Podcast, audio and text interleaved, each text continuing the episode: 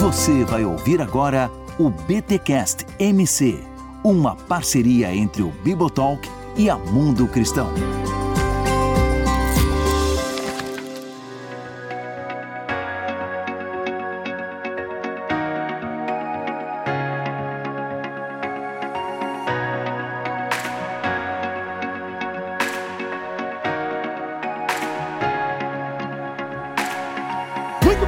Bem, muito bem. Começa mais um DTCast MC, o de número 30. Eu sou o Rodrigo Bibo e teologia do coach é teologia? Enfim, é, fica a pergunta aí, né? Eu sou Iago Martins e Deus tem um plano maravilhoso pra sua vida. Acabar com ela. Nossa, muito bom. Eu sou o Pedro Pamplona, e se você é o centro de tudo, tudo que te resta é o vazio. Ô, louco! E esse foi mais um BTCast MC. Now the world don't move to the beat of just one drum. Compre o livro. Compre o livro nas principais lojas e né? principalmente na Amazon pelo link do Bibotalk. Pronto, pega a água e vai embora. Mas vai lá, Gui. A gente... Bom, sou Guilherme Nunes e de teologia do coach eu estou correndo. Boa. É isso, Mas tu dá conta, a tua saúde permite correr? Não. Droga, vou ter que mudar. né? Isso mesmo. Gente, estamos aqui ao vivo na Igreja Presbiteriana em Alphaville, IP Alfa, onde inclusive já aconteceu um BTD e a galera curtiu a exposição aqui?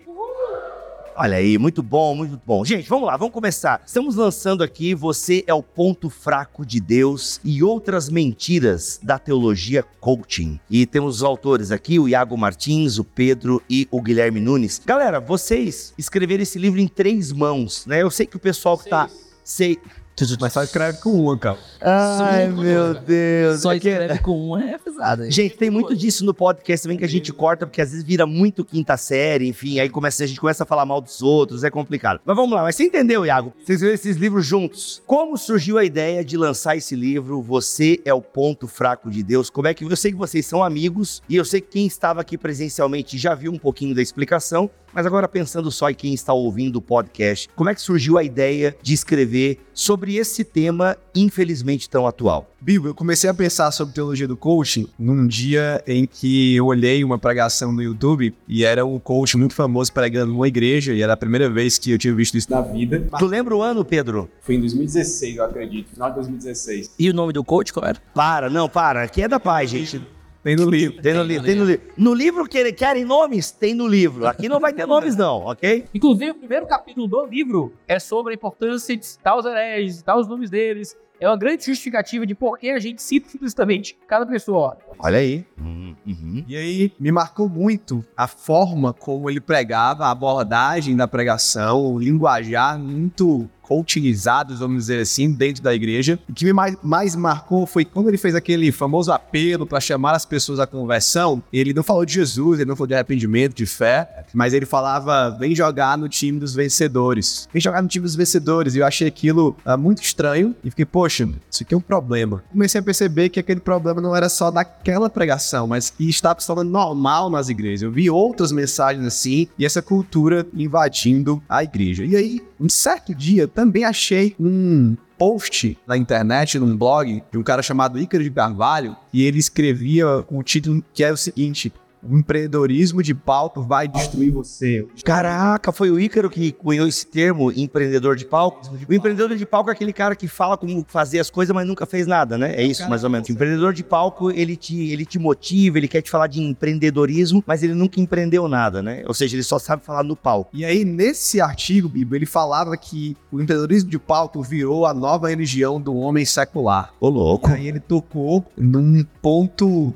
Faltava esse vocabulário pra mim, faltava esse insight de ver que aquilo estava virando uma nova religião e que a igreja estava absorvendo aquilo. E aí ele fez uma comparação, né, com o catolicismo de que o altar estava sendo trocado pelo palco, os santos estavam sendo trocados pelos coaches, pelos empreendedores de palco, e que agora o grande objetivo da espiritualidade, da regi- religiosidade, regi, Aleluia. religiosidade Aleluia. Olha Isso. só, nós querendo gravar a nossa língua, né? E aí, ele disse que estava sendo trocado pelo aspecto antropocêntrico dos nossos sonhos, da prosperidade, da saúde, do ter aquilo, de conquistar aquilo. E ele foi muito feliz. E aí foi quando eu comecei a escrever sobre teologia do coach, muito inspirado naquilo que eu vi de problema e no artigo do Ica de Cavalho. Muito bom. Empreendedorismo de pau. Ok? Escrevi e postei no meu blog também um texto sobre teologia do coach, a substituta da teologia da prosperidade. Essa é a tese que eu trabalho no primeiro capítulo do livro, que ela veio com uma nova roupagem para substituir a teologia da prosperidade por um outro viés que tira Deus do protagonismo e nos coloca no protagonismo. E Seja protagonista da sua história. Exatamente, né? E aí a gente começou a falar sobre isso, o termo pegou, outras pessoas começaram a falar sobre isso. Eu não sabia que tu era o criador do Teologia do Coaching. Vamos, cadê, cadê os, os historiadores aí? Cadê o Léo Cruz? Ele gosta de investigar essas Não, coisas. não, mas a primeira pessoa que a gente realmente viu usar esse tipo de tecnologia pra descrever esse movimento foi o Pedro Paula mesmo. Legal, muito bom. É, não vou dizer que eu sou, né? Porque fica. Vai que tem alguém, né, que lá em 2014, né, né, pode ter alguém, né, que tem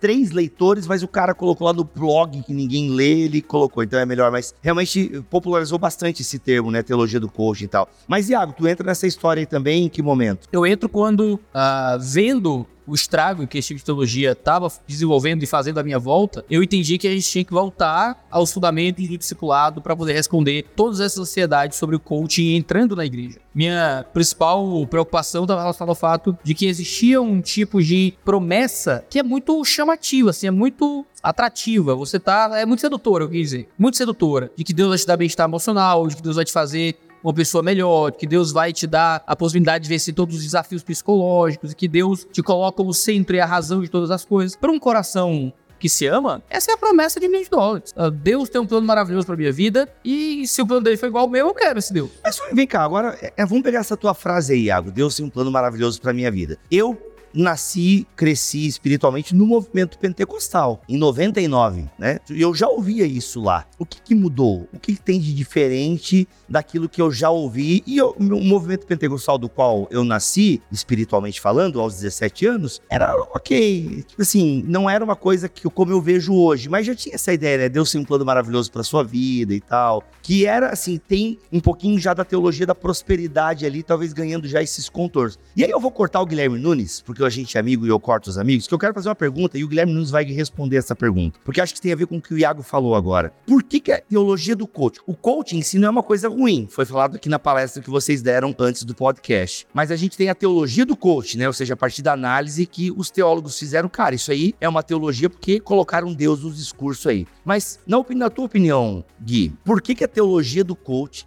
assim chamada, e eu acho que é um excelente nome, por que, que ela ganhou tanto espaço nos nossos púlpitos, nos nossos vídeos, pregações, músicas. Por que, que essa teologia que coloca o homem no centro da história como alvo, né, de tudo que Deus faz e tal, por que, que ela ganhou tanto terreno e ainda ganha? Ou seja, a gente vê que ainda os proponentes dessa teologia têm os seus milhões de seguidores, lotam ginásios, ah, os canais de TV, de YouTubes e TikTokers e por aí vai. Na tua opinião, por que, que ela ganhou e ainda ganha tanto espaço? Tá, os meninos já responderam em outros momentos essa resposta, e tem- eles têm pontos muito importantes seria legal, mas eu penso que boa parte do, do que aconteceu foi a falência, ou pelo menos a decepção com as promessas da teologia da prosperidade. De certa forma, isso intramuros, a coisa vi- virou assim, bizarra, nonsense total, de forma que aqueles que estavam no neo-neopentecostalismo via isso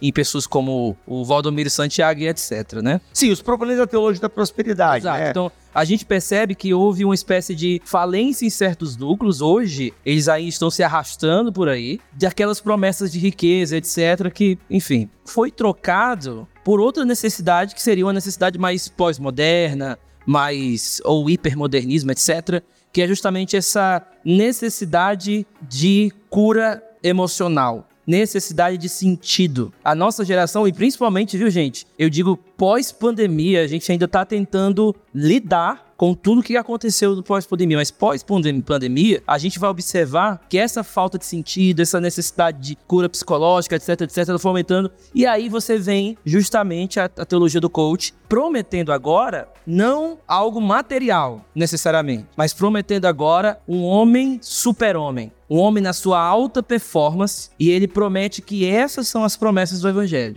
Te deixar na tua alta performance. E aí aquelas pessoas que têm essa necessidade de orientação emocional, etc, de certa forma encontrar na teologia do coach essa saída porque ela oferece muito bem essa satisfação por meios extremamente bizarros. É, alguém utilizou o Pedro Dutti, né, o Teologia da Prosperidade Afetiva, que eu acho que é um nome bem interessante, que é esse plus. A teologia da prosperidade ainda está entre nós, Sim. né? Você vê as igrejas ainda continuam cheias, até porque sempre tem gente procurando, né, as riquezas e bens, e bens materiais, ainda tem. Só que a teologia do coach, se a minha percepção estiver correta, somando ao que o Gui acabou de responder, tem essa ideia de que e a galera que já tem dinheiro, né, Iago? Iago, eu queria que tu complementasse a minha fala aqui. Então, assim, ok, a gente tem a teologia da prosperidade que ainda se comunica com o pobre, que precisa de dinheiro e quer a benção financeira. Só que a gente tem um número muito grande de pessoas que já têm dinheiro. Então, a teologia do coach parece que vem também falar para essas pessoas, ok, agora como você vai ser feliz? Essa percepção, como é que te parece? O- a Bíblia fala com ricos com muita frequência. Se encontra isso em um texto muito famoso na carta de Tiago. Ele escreve a pobres e a ricos, né? Ele fala sobre como o rico não deveria colocar o seu valor no dinheiro que tem. Tinha que colocar o valor em Cristo Jesus. E o pobre não podia colocar também o seu valor no dinheiro que não tinha. Mas ele tinha que se considerar como rico no Senhor. Então, seja pobre ou seja rico, a gente ainda pode estar colocando nosso valor naquilo que temos ou não temos. Às vezes a gente acha que ah, o dinheiro é uma coisa que corrompe, você fica pensando em dinheiro se tiver muito dinheiro. Mas você também pode ficar pensando em dinheiro não tendo muito dinheiro. O dinheiro ainda pode ser o teu valor, mesmo quando falta. E aí você se vê um nada. O que o evangelho faz? Dá valor a quem não percebe valor em si por falta de recurso. Então eu não tenho dinheiro e me sinto mal por isso. É o tipo de coisa que evidencia um coração que está colocando a identidade no dinheiro. Eu tenho muito dinheiro e me sinto muito seguro por isso. É o coração que está colocando a própria identidade também no dinheiro. O que o evangelho faz é ressignificar o nosso relacionamento com os nossos recursos. Seja os que sobram ou mesmo os que faltam. Nós nos bom. relacionamos com os recursos, não com a nossa identidade, não como aquilo que buscamos acima de tudo, mas como aquilo que Deus nos deu ou que falta em alguns momentos para que possamos viver para a glória de Deus e servir as outras pessoas. Tu acha então, Iago, com base nessa tua fala, o Pedro pode também dar uns pitacos, que essa teologia do coaching de alguma forma fomenta os deuses falsos dentro de nós? Eu lembro de Piper falando sobre isso, o Keller falando sobre A isso. impressão que eu tenho é que a teologia do coaching ela não tenta nos ajudar a quebrar os nossos ídolos. Ele tenta realizar o sonho dos nossos ídolos. Então a gente chega na igreja cheio de idolatrias. Eu quero ser rico, eu quero ter poder, eu quero ter sucesso, eu quero ser uma pessoa melhor, assim, uma imagem, passar uma imagem para as pessoas de poder, de bem-estar. E muitas vezes isso vem de lugares terríveis do nosso coração. Ao invés de ouvirmos uma mensagem sobre pecado, para que possamos ressignificar os nossos valores, esse é um tipo de teologia que só confirma os nossos piores valores. E ao invés de nós morrermos para as obras mortas da carne, a gente está tentando alimentar a carne usando Jesus de algum, de algum modo. Exato. Jeremias tem uma resposta muito básica, porque a teologia do coach avança, né? Nosso coração é desesperadamente corrupto, que é, que é mal. Então, Pedro tá que tá hoje, hein, galera? Ó, recebeu um novo coração e a teologia do coach, em vez de oferecer aquilo que um novo coração deveria desejar, ela oferece aquilo que o velho coração gritava antes de ser renovado. né? Então nós temos esses falsos deuses e sempre haverá uma perversão no cristianismo para alimentar as nossas ganâncias e maus desejos, para se passar de cristianismo, para, ao alimentar as nossas ganâncias, amenizar também as nossas consciências. O coaching vem, a teologia do coaching vem fazendo isso. Roupagem nova, roupagem mais moderna, mais palatável, mais agradável do que a teologia da prosperidade, né? Por isso ganha o coração de muita gente, a mente de muita gente. E nós precisamos lutar contra esses desejos idólatras dos nossos corações, né? Que tornam coisas boas, como o dinheiro, a produção de bens, de serviços, de riqueza, a saúde, a mente sã, o emocional são, coisas boas e ídolos e coisas más, onde a gente vai, ah, por meio dessa necessidade de sempre estar em alta performance, sempre estar bem demais, acaba se frustrando e entrando buraco assim da vida. os nicolaítas ainda caminham entre nós. É, só, é, é, quando você, eu ouvi, escutando vocês falarem, eu- você percebe claramente, a teologia do coach, ela te dá uma história, ela te dá uma estrutura narrativa. E uma coisa que Vitor Franco fala, né, no livro dele Em Busca do Sentido, e muitos outros dessa parte da logoterapia vão falar, toda vida que tem um sentido, ela tem uma narrativa. Então assim, na hora que a pessoa, por que, que a pessoa perde o sentido? Aí ele vai dizer, porque ela perdeu a narrativa da própria vida. Ela não sabe pra onde, tá, é, pra onde vai, ela não sabe de onde vem, ela não sabe por que que aquilo é, é valoroso ou não. Eu entendo que parece que a teologia do coach, nessa ânsia das pessoas de buscar o sentido da vida diante de uma sociedade pós-secular, que agora é um hipersecularismo, elas encontram na teologia do coach uma nova narrativa, enquanto o evangelho oferece já uma narrativa. Então acho que o nosso maior cuidado com a teologia do coach é não ficar seduzidos com a narrativa que ela te apresenta de que Deus está ali olhando enquanto você luta em alta performance por todos os teus sonhos. Essa é uma narrativa que ele quer te oferecer. E se você compra a tua narrativa, essa narrativa, você já não vai saber lidar com o dinheiro, você já não vai saber lidar com o seu casamento, com a sua família. Por quê? Porque você não tem nada que te estruture. Então nunca esqueça disso. Toda heresia, e principalmente heresias, vou colocar assim, na verdade, não vou, vou trabalhar aqui heresias agora de teológico, não. Vou deixar isso pra depois. Eu vou deixar isso, eu vou deixar isso pro Iago, na verdade. Mas toda vez que você vê que há uma perversão do evangelho, é porque existe uma narrativa sendo oferecida. E pessoas caem na heresia, primeiramente, pela heresia ou pelo erro, mas são seduzidas pelo alvo, pelo propósito e pelas recompensas que a estrutura de vida da heresia tá, tá te dando, o erro teológico tá te dando. Ora, a teologia da prosperidade parece loucura, mas as pessoas abraçaram essa narrativa. Por quê? Porque elas precisam de uma narrativa para dar sentido à vida. Porque se elas não têm narrativa, a gente se perde. Então, se hoje, se você tá sem sentido na sua vida, tá difícil de encontrar um pouco, você precisa perceber qual é a narrativa que você está vivendo. Ou se você se perdeu dentro da sua própria narrativa. Se você está na teologia do coach, percebe se você não foi seduzido por essa narrativa. E aí você agora só consegue ficar nela porque ela se tornou o teu sentido da vida.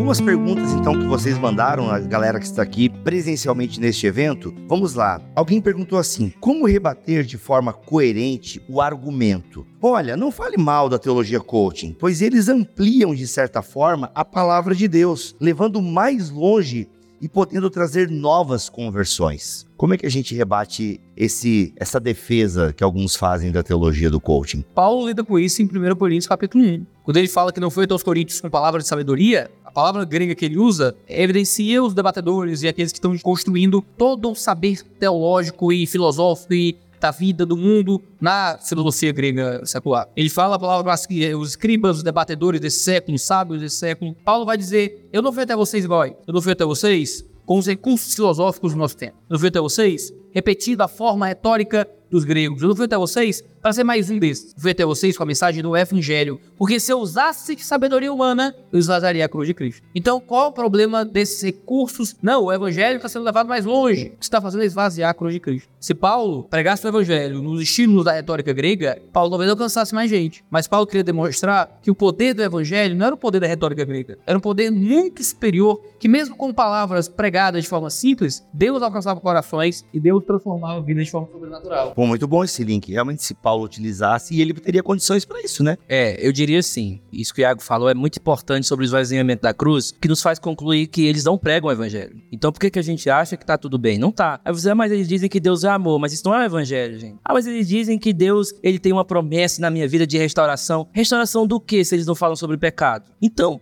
eles estão levando pra frente um Deus que é amor, só que quando eu não digo que ele é santidade, eu deturpo o amor dele. E aí eu tô deixando pessoas mais dormentes para ir pro inferno do que pro céu. Porque elas ficam na ilusão de que foram convertidas, porque ouviram falso evangelho. E é um mal terrível, porque se antes a gente tinha que evangelizar essas pessoas porque elas eram descrentes, agora a gente tem que mostrar para elas que elas não são crentes, para então poder com. Então, Meu Deus. acontece? Você tem um grupo de pessoas chamando de crente, tratando como gente que tá bem com Deus, que nunca creu no evangelho. Então, o trabalho do evangelho fica pior, é mais difícil. Porque agora, além do cara ser descrente, ele se tornou um descrente convencido que tá tudo bem com Deus. Uhum. Pedro, o Humberto pergunta no chat, e esse podcast está sendo gravado e ao mesmo tempo sendo transmitido na internet, no canal da IP Alpha, e o Humberto perguntou o seguinte: Ô Humberto, eu vou tentar melhorar a tua pergunta aqui, tá bom, Humberto? Se eu estragar, depois tu me procura no inbox. Mas ele tá afirmando aqui, ele acredita que é um caminho sem volta. Pedro, tu acha que a teologia coach é um caminho sem volta dentro da igreja de Cristo? Eu sei que é muito difícil falar da igreja brasileira, porque a igreja brasileira é muito grande, plural, mas dentro da tua percepção, da- das bolhas que tu vê e analisa, o que chega até você, tu acha que a gente já entendeu por que que pastores migram para teologia coaching, né? É aquilo, ser mais palatável e agradar mais as pessoas. Então acho que esse- nesse podcast já ficou subentendido isso. E Humberto, ele acredita que isso é um caminho sem volta. Tu acredita que isso é um caminho sem volta? Essa é uma pergunta difícil de responder, Bill, porque depende do que a pessoa quer dizer com caminho sem volta. Pois é. Acho que a manifestação, como ela é hoje nos seus detalhes, não é um caminho sem volta, porque talvez daqui a 200 anos essa abordagem não exista mais. Eu creio que no curto prazo nós ainda vamos conviver com a teologia do coaching por muito tempo. Espero que por não muito tempo assim, por isso que escrevemos esse livro. Mas realmente tem sido muito forte. Acho que ela não desaparece rápido, infelizmente, porque você vê pessoas famosas aderindo, você vê grandes nomes da televisão, artistas que estão nesse meio, você vê uma influência da internet. Geralmente essas pessoas conseguem construir um império financeiro muito grande em torno de si, e isso gera o investimento nas mídias, em grandes eventos. E para você colocar esses impérios né, no ostracismo, isso demora, demora. Eu acho que o caminho mais rápido e que seria o meu desejo é que esses grandes proponentes da teologia do coaching se arrependessem, talvez se convertessem e passassem a desensinar aqueles que estão ensinando e pregar o verdadeiro evangelho. Seria o melhor. Seria... Aliás, eu acompanho alguns deles e a palavra pecado tem aparecido aí. Né, nos últimos tempos. Até porque essa crítica que o É Iago. horrível dizer graças a Deus, né? É, não, porque Graças a assim, Deus que estão falando de pecado, né? Exato. É porque, com certeza, até alguém perguntou aqui se vocês já sofreram perseguição, né? Por parte de algum é, proponente da teologia coach e tal, enfim, né? Mas vamos lá. É, eles, tão, eles têm ouvido as nossas críticas, porque a palavra pecado tem aparecido já e tal. Mas enfim, não quer dizer nada, né? Porque também até a própria definição de pecado deles pode ser complicada. Mas vamos lá, Pedro, somando ao que você está falando, alguém perguntou aqui, gente, muito rico esses, esses ensinamentos. Glória a Deus pelo livro que vocês é, estão lançando. Como fazer isso ecoar, escoar, ser visto pela igreja, pela minha comunidade local, sendo que o meu pastor, já percebi ele citando o fulano, a fulana, é, eu tenho percebido na minha igreja local, meu líder de jovens, que de repente fala uma frase que, nossa, eu já ouvi essa frase na boca de tal. É, ou seja, eu vejo né, no grupo de WhatsApp da igreja aquele videozinho, aquele recorte né, do teólogo, da teóloga coach. E como é que a gente faz para ensinar esses irmãos, essas irmãs? Às vezes é o desespero mesmo, é berrar, mas se não a gente não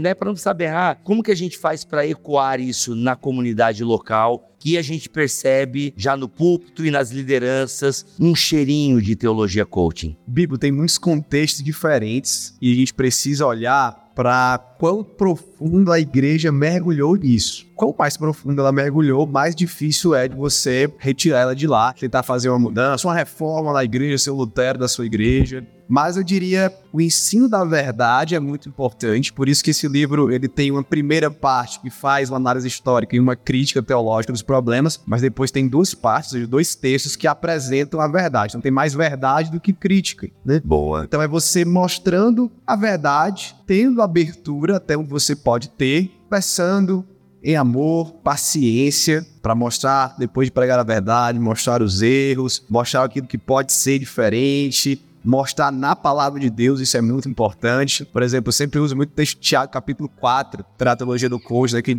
enquanto o coach está dizendo, olha, você tem a borracha na mão, você pode apagar os planos de Deus e escrever os seus próprios planos, e você vai lá e vai ficar rico, segue o meu método aqui, que o coaching, ele é o especialista em te ensinar o que você já sabe, cobrando o que você não tem, né? Então ele vai te dar falar o óbvio, para tu ficar rico, só, só basta tu fazer isso aqui. Tiago 4 tá dizendo, vocês estão por aí confabulando e planejando e dizendo com certeza que amanhã irão numa cidade, farão negócio e terão lucro? A vida não é assim. Vocês deveriam dizer: se Deus permitir, nós vamos a uma cidade amanhã. Se Deus permitir, nós vamos fazer negócios. E se Deus permitir, for da vontade dele, nós teremos lucro. Porque a vida, a vida é passageira, a vida é vã. Deus é o que é o soberano, não nós. Então a gente mostra na palavra, porque às vezes falta muita palavra. Nós somos enganados porque falta o básico de leitura bíblica. Tem promessas que a gente, oh, meu Deus, é uma promessa bíblica para mim, enquanto a Bíblia está dizendo que não é, claramente. Né? Então ensinar a Bíblia pro povo. E eu vou deixar o Iago falar aí mais. Acho que ele vai falar do nosso capítulo final, né? Isso mesmo, porque a pergunta do Bibo é a pergunta que a gente tenta responder no fim do livro, né? Na conclusão, a gente lida com algumas perguntas de o que fazer agora. Então, a primeira é: fui muito abençoado psicologicamente com a teologia do coaching, mas esse livro me fez desconfiar de tudo que eu vi. Legal. Ó, gente, tem umas quatro perguntas dessa natureza de saúde mental. Eu já ouvi muita coisa legal da teologia do coach. Como o que, que eu faço com isso? A gente não vai responder no podcast, porque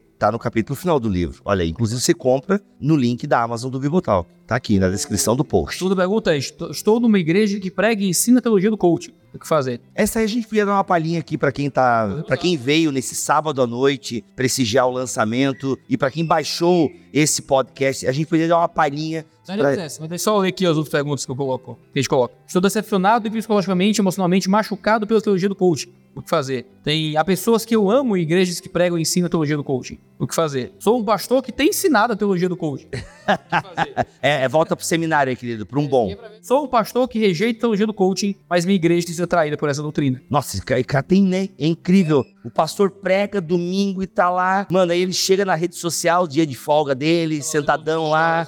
Aí ele começa a olhar o story dos irmãos. Ele, mano, deve ser. Eu, por isso que eu sou pastor, eu não daria conta disso aí, dessa frustração. Mas a pergunta 2 é que é, o que fazer se minha igreja tá nesse caminho, né? E eu acho que a gente tem que ser muito sincero. Se você não é a liderança da igreja, normalmente há muito pouco que você pode fazer para mudar uma igreja. Você não é da liderança de uma igreja. Se é um membro comum de uma igreja, você ajuda a estabelecer melhor a cultura de uma comunidade. Mas mudar toda uma comunidade, às vezes é muito difícil. Se você ajudar os seus ali, os estão perto, discipulando e tal. Mas, cara, mudar uma igreja inteira sem ser liderança é muito difícil. Então, eu tô na igreja da teologia do coaching. O que é? Meu pastor ama a teologia do coaching. Os irmãos amam a teologia do coaching. O que eu faço? Pai, se influencia dois ou três, vai-se embora. Porque é o que dá pra você fazer. Acho uma igreja que pregue melhor a teologia de forma mais bíblica. Você não vai conseguir mudar a sua igreja. Eu sou pastor da minha igreja. Eu sou quem tá com tudo na mão todo domingo. E tem coisas que eu não consigo mudar na minha igreja. Eu sou o pastor da igreja. E tem coisas que eu queria que mudasse que não mudam. Então imagina um membro comum da igreja querendo... Nossa, minha igreja foi tragada por tudo isso. Vou mudar a minha igreja. Pô, você pode orar e pedir uma ação sobrenatural do Espírito Santo. Mas saiba que é um milagre. Será que pregar alguma coisa na porta da igreja, umas 95 teses, pode dar algum resultado? E se você for profe- professor ali em Wittenberg, você pode tentar colocar no fundo da sua aula. Ah, mas tenta, né? Só. Vai sendo. Tomara que tenha algum Frederico que te proteja depois, né? É, gente, é, compl- é, essa resposta do Iago ela é verdadeira e desanimadora, mas é que, de fato, gostei muito de uma frase que você falou. Você, como um membro de uma igreja local, você ajuda a manter a cultura que já está estabelecida, né? Mudá-la é realmente muito difícil.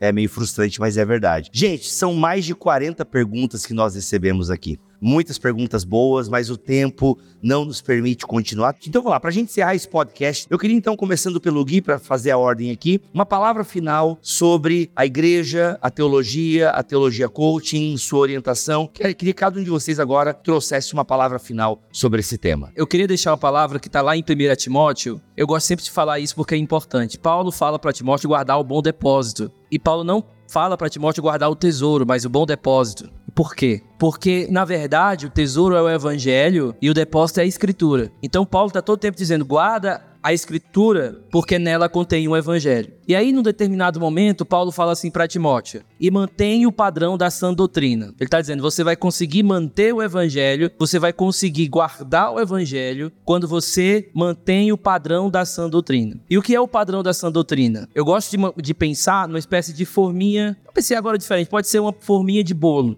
ou uma forma de bolo. E aí você coloca ali a massa e ela vai se adequando. É como se Paulo estivesse dizendo assim: você precisa ter essa forma. E aí toda vez que você ouvir alguém pregar o evangelho, ou um suposto evangelho, pega o que ele pregou e coloca nessa forma. Se preencher foi o evangelho. Por que que isso é importante? Pense agora aqui no, no- num quadrado. Aí você ouviu a pessoa pregando. Ah, ele falou sobre o amor de Deus, tá aqui. Ah, mas ele falou sobre que Deus, sei lá, ele quer adoração, tá aqui. Aí você olha, ah, mas ele falou que o homem é importante durante toda aquela pregação, ele foi focando no homem. Quando você coloca essa pregação dentro dessa forminha, não é o evangelho. Por quê? No evangelho, Deus é soberano, o homem é pecador, Jesus é o único caminho, o alvo é a glória de Deus. Então, quando você mantém o padrão da sã doutrina, você vai ter uma base para avaliar melhor as pregações que você está fazendo. Eu já falei isso em vários lugares. Uma vez eu preguei na conferência, e aí depois que eu terminei de pregar, Inclusive, a gente já tinha lançado o livro. Aí ela disse assim: Pastor, que benção. O senhor parece. Se eu vou citar o nome, não.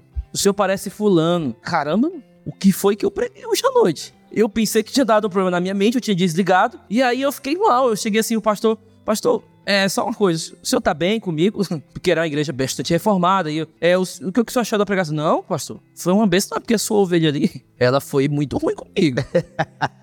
Ela me comparou com fulano. Isso é interessante, porque quando você olha a pessoa que é, escuta um e escuta outro, você fica assim, por que, que ela está estudando as duas coisas? Porque ela não tem padrão de avaliação do que é o evangelho. E aí o que vir, ela vai aceitando, mas nada que ela escuta preenche a forma corretamente. Então eu diria pra vocês, saibam qual é o evangelho, pra você ter uma forminha, pra você avaliar o que você escuta pra saber se é evangelho ou não. Muito bom. Iago Martins. O livro, ele é dedicado ao Augusto de Codemo, pastor brasileiro, foi um livro brasileiro. Autor do Mundo Cristão, inclusive, que lançou agora uma biografia. Como é que é? Uma, uma biografia da pregação, praticamente, né? Confissões de um Pregador. Confissões de um Pregador, exato. Escrever a apresentação do livro e tal, ele até disse que o livro, ó, recomenda esta obra com gratidão, consciente de sua importância e relevância para a nossa geração. De Codemo, então assim, ó, eu nunca está dizendo, isso não. Olha aí. Mas dedicou Nicodemos, na frase que a gente coloca, a gente diz, por inspirar uma nova geração de expositores bíblicos. E eu acho que esse é o ponto que a gente precisa. A gente tem que conseguir voltar à exposição bíblica, ao texto bíblico, a amar esse texto como a fonte e o fundamento da nossa própria fé. Adorar o Cristo como revelado na Escritura. O que é a teologia do se não o abandono do que está na palavra de Deus, abandono do que está na Escritura? E a gente normaliza muito isso, a gente acha, a gente nivela tudo muito por baixo. A gente fica feliz porque eles começaram a citar a palavra arrependimento. E, e, e sabe como é o aluno só tira 000, ele tirou dois e meio e a gente dá um parabéns? Sabe? o, eu tô citando arrependimento, cara, mas tinha que ser muito mais do que isso. Mas eles não citam palavras de Deus a todo momento? Na te... E a gente não chama de teologia porque tem palavra de Deus? Cita mais ou menos, né? E, e o modo como cita e o modo como usa, geralmente é uma deturpação muito séria do que diz. É, e eu posso falar um bocado de mentira se eu falar a verdade, né? É. Tem uma antiga propaganda da Folha de São Paulo que mostrava os motivos subindo assim, bem antiga essa propaganda, e falava sobre um político. Esse político era amante das artes. Ele pegou seu país destruído e transformou num grande país. Seu país aumentou o PIB em 300%. O salário mínimo aumentou em tantos por cento. Isso falava coisas incríveis. Esse político quase botei assim, quase. Opa!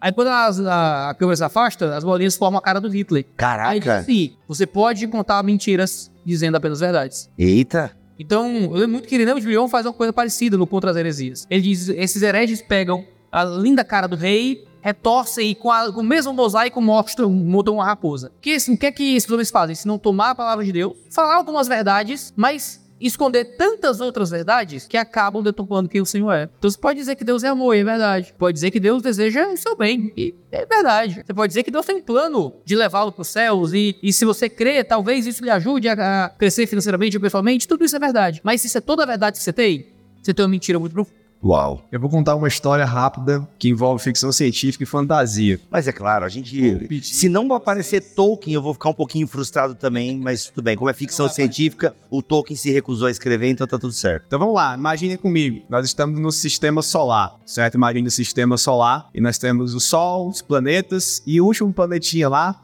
Plutão. E certo dia, Plutão deixou de ser considerado planeta. Vocês devem lembrar disso aí das aulas de física, astrofísica. Imagine comigo agora que Plutão ficou revoltado, certo? Não ser mais planeta. E Plutão começou então uma revolução, uma rebeldia contra o sistema solar e ele queria tomar o lugar do Sol. Ele queria ser o centro do sistema solar. Antes de continuar com a revolução de Plutão, o sistema solar funciona porque o Sol está no centro, porque o Sol é muito massivo e consegue gerar um campo gravitacional onde todos os planetas harmonicamente, de forma maravilhosa, orbitam em torno do Sol. E aí Plutão então tenta tomar o poder do Sol e por alguma maneira ele consegue. E aí ele expulsa o Sol do centro do sistema solar e ele toma o poder e toma o centro e agora virou o sistema plutonar. Vocês sabem o que aconteceria se Plutão fosse o centro do sistema e fosse o sistema plutonar? No momento em que Plutão chegasse ao centro e expulsasse o Sol, todos os planetas perderiam as suas órbitas e sairiam aí desgarrados pelo universo e a vida acabaria num piscar de olhos. Os planetas seriam destruídos num piscar de olhos. Por quê? Porque Plutão não tem massa suficiente para gerar campo gravitacional e fazer os planetas orbitar harmonicamente em torno de si. Ele é pequeno demais para isso. E eu vou usar aqui a palavra, ele não tem glória suficiente como o Sol tem. Ele não tem peso de glória para gerar um campo de gravidade para que os planetas orbitem em torno dele. É isso que acontece quando nós tiramos Deus do centro do nosso sistema de vida e colocamos a nós mesmos os nossos próprios propósitos, as riquezas, os bens materiais ou uma visão de Deus menor do que Deus é. Quando isso entra no centro, isso não tem peso de glória suficiente para fazer a nossa vida orbitar harmonicamente em torno desse centro. Quando algo muito pequeno está no centro, É por isso que eu disse no começo: o que nós temos é o vazio de um espaço sem nada, porque tudo se perdeu. Então, no nosso sistema de vida, todo o resto é Plutão, só Deus é Sol. Então, quando algo muito pequeno está no centro, isso não tem peso de glória, toda a nossa vida fica desregulada, se perde e se, e se destrói. Muito bom, muito bom. Olha, Pedro Pamplona, nunca te vi tão inspirado como hoje. O homem tava. Você vê ele pouco, o padrão do homem. E o Iago nunca teve tão tramontina como hoje. Impressionante. Gente, gravamos um podcast ao vivo aqui na IP Alpha junto com os jovens Presby, é isso? E a galera. É Presby? O nome do grupo de jovens? Tem Presby, desculpa, foi mal. Presby. E mais uma galera convidada aí também. A galera curtiu? Você é o ponto fraco de Deus e outras mentiras da teologia do coaching. Iago Martins, Pedro Pamplona e Guilherme Nunes, lançamento da Mundo Cristão. Galera, o livro tem duas partes, beleza? São aí quantas páginas de conteúdo? Ó, mais de 200 páginas de conteúdo. São três partes, na verdade. A primeira parte, a nova teologia da prosperidade, escrita pelo Pedro. A segunda parte, o custo que não ensinam a calcular, do Iago Martins. E a terceira parte, as verdadeiras recompensas do discipulado do Guilherme Nunes. Totalizando aí nove capítulos e mais de 200 páginas de conteúdo. Você é o ponto fraco de Deus e outras mentiras da teologia coach. Para você adquirir, tem o link aqui na descrição deste podcast. E vocês que estão aqui, espero que tenham comprado para receber agora dedicatórias diretas do autor. É isso, obrigado Gui, obrigado Iago, junto. obrigado, Obrigado. Pedro. Voltamos no mês que vem, se Deus quiser assim permitir. Fiquem todos na paz do Senhor Jesus.